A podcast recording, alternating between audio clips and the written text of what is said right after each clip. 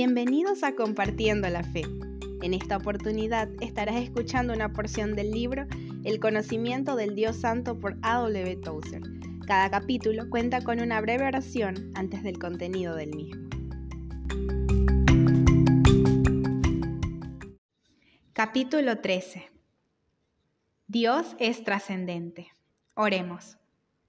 Señor, Señor nuestro, no hay nadie como tú en las alturas de los cielos, ni en la tierra debajo de ellos.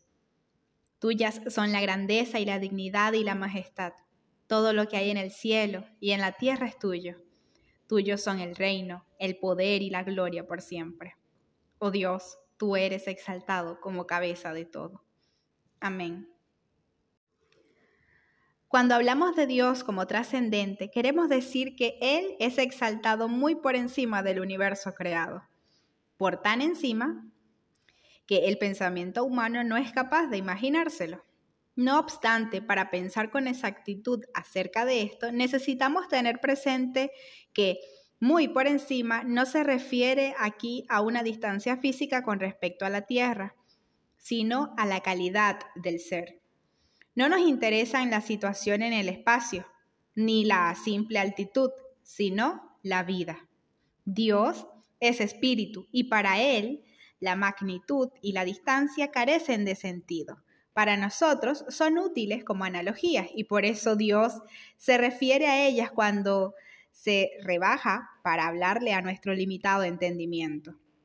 Las palabras de Dios que aparecen en el libro de Isaías Así dijo el alto y sublime, el que habita la eternidad.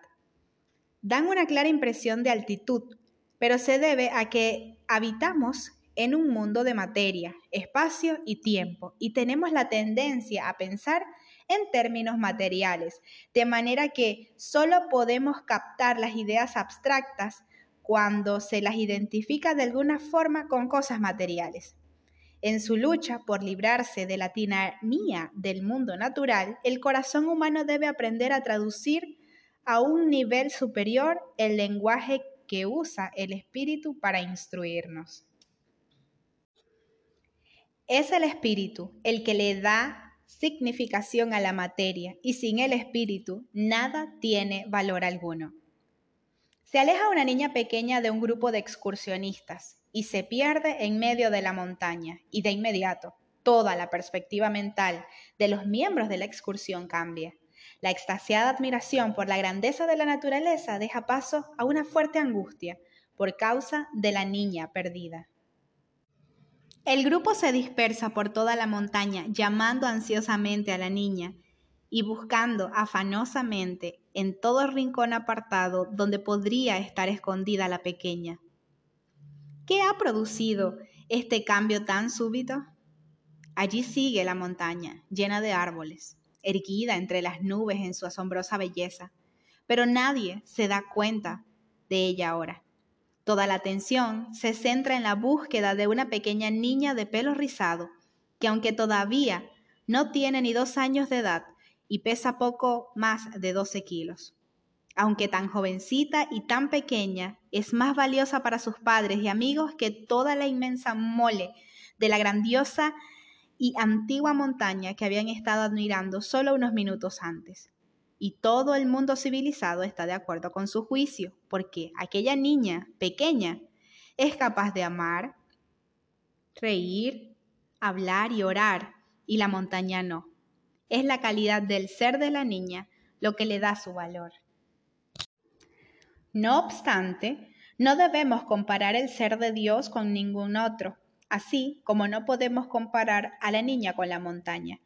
No debemos pensar que Dios es el más alto dentro de un orden ascendiente de seres que comienza con la célula simple y va pasando del pez al ave, al animal, al hombre, al ángel, al querubín y por fin a Dios.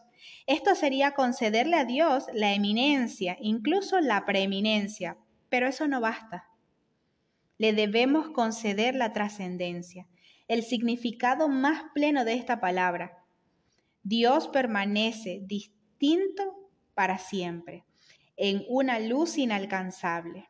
Él está tan por encima de un arcángel como de una oruga, porque al fin y al cabo el abismo que separa al arcángel de la oruga no es más que un abismo finito. La oruga y el arcángel, aunque tan distantes la una del otro, en la escala de los seres creados, son sin embargo uno, en el hecho de que ambos son creados. Ambos están situados dentro de la categoría de aquello que no es Dios, y los separa de Dios la infinitud misma. La reserva y la compulsión luchan para siempre dentro del corazón que quisiera hablar sobre Dios. ¿Cómo se van a atrever los mortales tan impuros a cantar tu gloria y tu gracia? Muy por debajo de tus pies nos encontramos y no vemos más que sombras de tu rostro. Isaac Watts.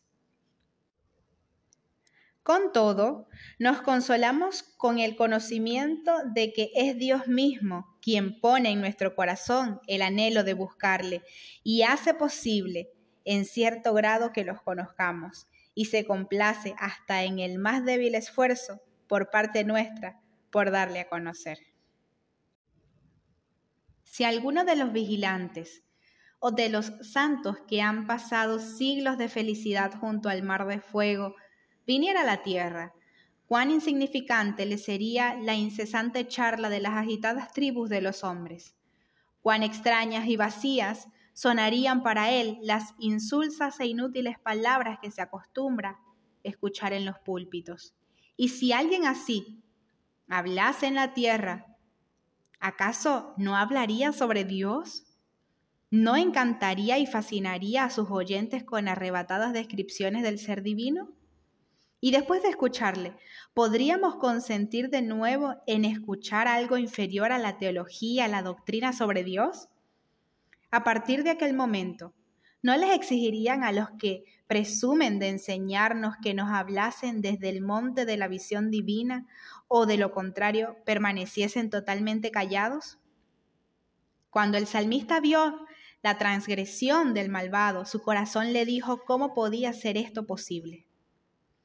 No hay temor de Dios delante de sus ojos, explicaría, y al decirlo nos revelaría la psicología del pecado. Cuando los hombres dejan de temer a Dios, quebrantan sus leyes sin vacilación algunas. El temor a las consecuencias no es impedimento cuando se ha perdido el temor de Dios. En la antigüedad se decía de los hombres de fe que caminaban en el temor de Dios y que servían al Señor con temor, por íntima que fuera su comunión con Dios, por osadas que fueran sus oraciones, en la base de su vida religiosa se hallaba el concepto de Dios como digno de temor reverente. Esta idea del Dios trascendente se encuentra en toda la Biblia y le da color a la personalidad de los santos. Ese temor de Dios era más que una aprensión natural al peligro, era un temor no racional, una aguda sensación de insuficiencia en la presencia de Dios. Cada vez que Dios se les aparecía a los hombres en los tiempos de la Biblia, las consecuencias eran las mismas.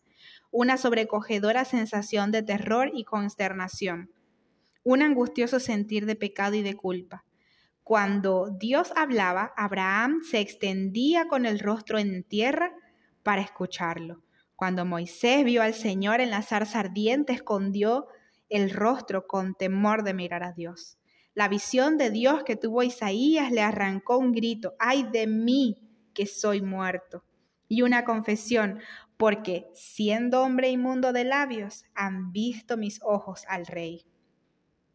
Es probable que el encuentro de Daniel con Dios fuera el más maravilloso de todos.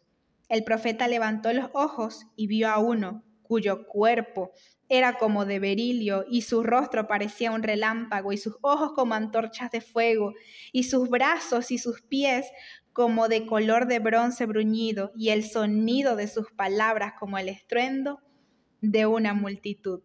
Después escribiría, y yo, solo, Daniel, vi aquella visión y no la vieron los hombres que estaban conmigo, sino que se apoderó de ellos un gran temor y huyeron y se escondieron.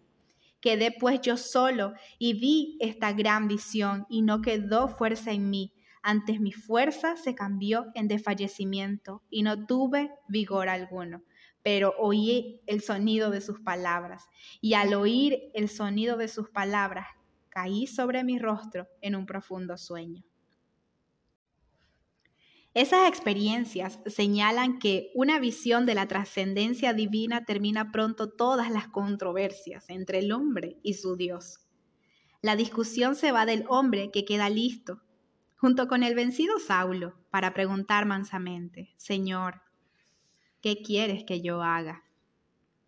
Al contrario de esto, la seguridad en ellos mismos que sienten los cristianos modernos, la ligereza que está presente en tantas de nuestras reuniones religiosas, la asombrosa falta de respeto que se muestra por la persona de Dios son evidencias suficientes de la profunda ceguera del corazón.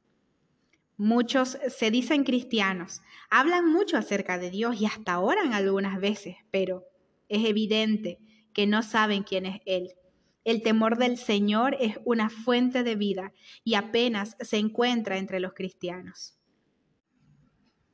En cierta ocasión, mientras conversaba con su amigo Eckermann, el poeta Goethe, se volvió hacia el tema de los pensamientos religiosos y habló del abuso del nombre divino. La gente lo trata, le dijo, como si ese ser incomprensible y altísimo, que está incluso más allá del alcance del pensamiento, solo fuera su igual. Si así no fuera, no dirían el Señor Dios, el querido Dios, el buen Dios. Esta expresión se vuelve para ellos, especialmente para los clérigos, que lo tienen a diario en la boca, una simple frase, un nombre estéril, al que no va unido pensamiento alguno. Si se sintiesen impresionados por su grandeza, quedarían mudos y de tanta veneración no estarían dispuestos ni a nombrarlos. Señor de todo ser, lejano en tu trono, tu gloria arde desde el sol y la estrella, centro y alma de cada esfera, y sin embargo, cuán cercano para cada corazón amante. Señor de toda vida, cuya luz es verdad, cuyo calor es amor, ante tu trono siempre resplandeciente. No pedimos resplandor ninguno para nosotros. Oliver Wendell Holmes.